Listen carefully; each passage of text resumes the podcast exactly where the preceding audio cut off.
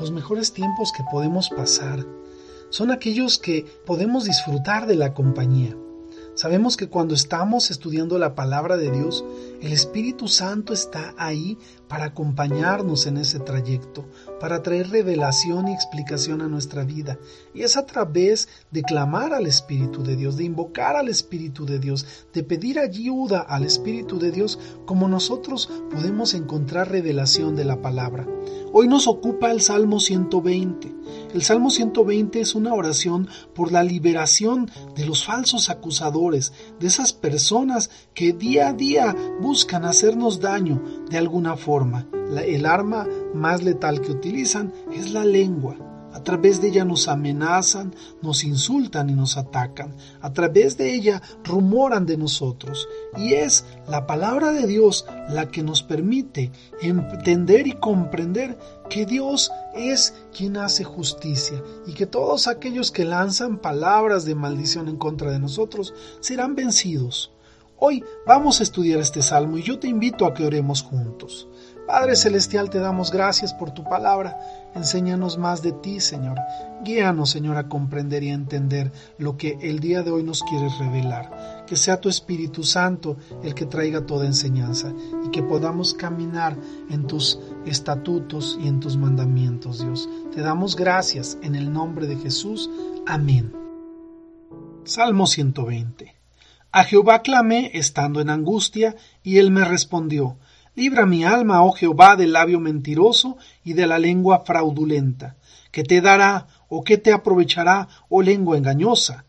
Agudas saetas de valiente, con brasas de enebro. Ay de mí, que moro en Mesec y habito entre las tiendas de Cedar. Mucho tiempo ha morado mi alma con los que aborrecen la paz. Yo soy pacífico, mas ellos, así que hablo, me hacen guerra.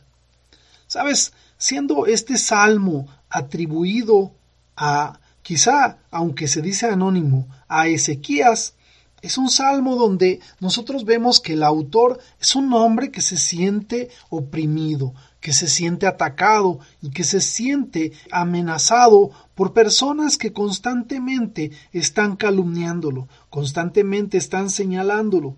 Y mientras este salmo, que forma parte de un grupo de catorce salmos eh, que se les llama peregrinos, el salmo eh, habla de un recorrido, habla de lugares, habla de distancias, y en el versículo 5 está expresando que mora en Mesec y que habita en tiendas de Cedar.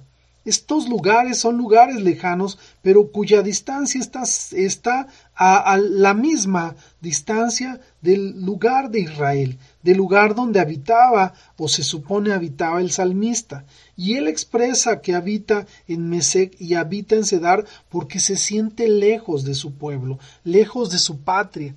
Y por eso él mismo dice que la gente que lo rodea, que la gente con la cual está conviviendo es gente que lo aborrece, gente que aborrece la paz, mientras él lo que busca es la paz.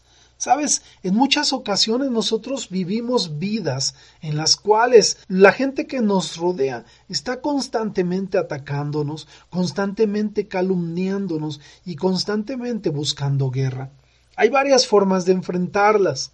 Yo te puedo decir que una de ellas es haciendo guerra con guerra. Y eso provoca que haya destrucción, que alguno de los dos, el que te hace guerra o tú, salgan derrotados. Y esto provoca que haya un resentimiento y un odio. Muchas veces nosotros queremos combatir lengua con lengua. Es decir, si hay un insulto, si hay una calumnia, yo devuelvo dos y la otra persona para defenderse devuelve tres y lo que pasa es que constantemente nos estamos hiriendo.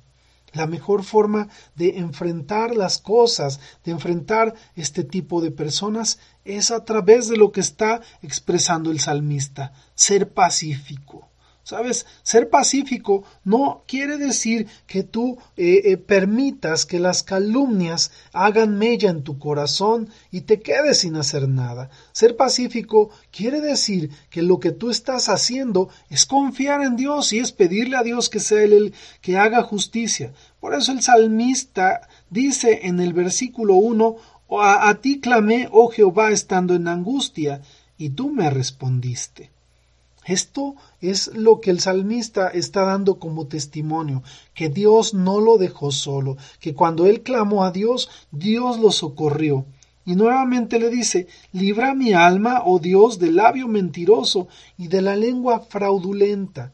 ¿Y por qué dice que libre su alma? Porque es el alma la que más resulta dañada cuando alguien nos está atacando, cuando alguien nos está calumniando y cuando alguien nos está señalando. Estos tiempos son tiempos muy difíciles, son tiempos en que a las personas se les hace muy fácil señalar, se les hace muy fácil insultar y se les hace muy fácil generar situaciones de deshonra hacia las personas. Esto ha provocado que aún personas que son familia, que son amigos, puedan ser lastimados y dañados y se rompan las relaciones. Cuando eso sucede, es muy importante conservar la cordura y la sabiduría y es muy importante no responder de la misma forma en cómo nos atacan. Por eso, cuando nosotros leemos las enseñanzas de Dios, Dios habla que son bienaventurados los pacificadores. Dios habla, Jesús enseña qué importante es que las personas que conocen la palabra de Dios se tomen de ella y puedan ser gente que restaure, gente que sane de heridas no sólo del cuerpo, sino heridas del alma que provoca la gente que calumnia, la gente que señala y la gente que lastima. Por eso Jesús enseña en el capítulo 7 del libro de Mateo de esta forma, versículo 1 y versículo 2 dice, No juzguen para que no sean juzgados, porque con el juicio con que juzgan serán juzgados, y con la medida con la que miden serán medidos. Esta palabra es para todas aquellas personas que se la pasan juzgando, pero si somos nosotros aquellas personas a las que, a las que están juzgando, es importante entender que somos bienaventurados. La Biblia dice en ese mismo Evangelio de Mateo en el capítulo 5, en los primeros versículos dice, que viendo la multitud Subió al monte Jesús y sentándose vinieron a él sus discípulos y abriendo su boca les enseñaba diciendo, Bienaventurados los pobres de espíritu, porque de ellos es el reino de los cielos. Bienaventurados los que lloran, porque ellos recibirán consolación. Bienaventurados los mansos, porque ellos recibirán la tierra por heredad. Bienaventurados los que tienen hambre y sed de justicia, porque ellos serán saciados. Bienaventurados los misericordiosos, porque ellos alcanzarán misericordia. Bienaventurados los de limpio corazón, porque ellos verán a Dios. Y fíjate lo que dice en el versículo 9 del capítulo 5 de Mateo. Bienaventurados los pacificadores, porque ellos serán llamados hijos de Dios. Y si tú eres hijo de Dios, eres un pacificador. Y la mejor forma de actuar de un pacificador es primero perdonando y después reconciliando. El primero que se debe reconciliar con todos eres tú. Y después ayudar a los que se guardan resentimiento, a los que se tienen rencor, a los que están en contienda y en pleito, para que ellos también sanen su corazón y sean personas que sepan perdonar y que sepan pedir perdón. Este es un tiempo para que tú también voltees a ver alrededor de ti. Quizá hay personas que te ofendieron, que te lastimaron, que te insultaron. Quizá hay personas a las cuales tú también insultaste. Y sabes, tenemos que estar en paz con todos. Alguien dijo en algún momento, tienes que partir en la vida del principio de que nadie te debe nada, porque si alguien te debe algo, se lo debe a Dios. Y si algo debes tú a alguien, también se lo estás debiendo a Dios. Por eso, con Dios la mejor forma de estar en paz es perdonando a los que nos perdonan.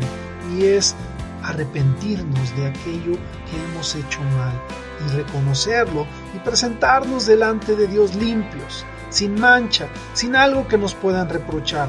Esa es vivir una vida en victoria, esa es vivir una vida en fe y esa es vivir una vida en paz. Y eso no tiene precio, no tiene precio. Vale todo el oro del mundo el tener paz.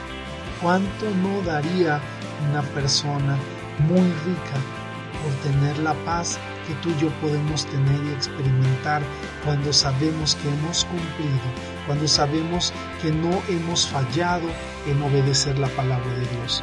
Te animo a que sigas adelante. Este es un tiempo para ti. Este es el mejor tiempo de tu vida. Dios tiene planes perfectos y maravillosos. Y puedo decirte, conforme lo leímos en el Evangelio de Mateo, que eres bienaventurado, que eres bienaventurada, porque Dios está contigo, porque tú y yo somos pacificadores. Que Dios te bendiga, que tengas excelente día. Amén, amén y amén.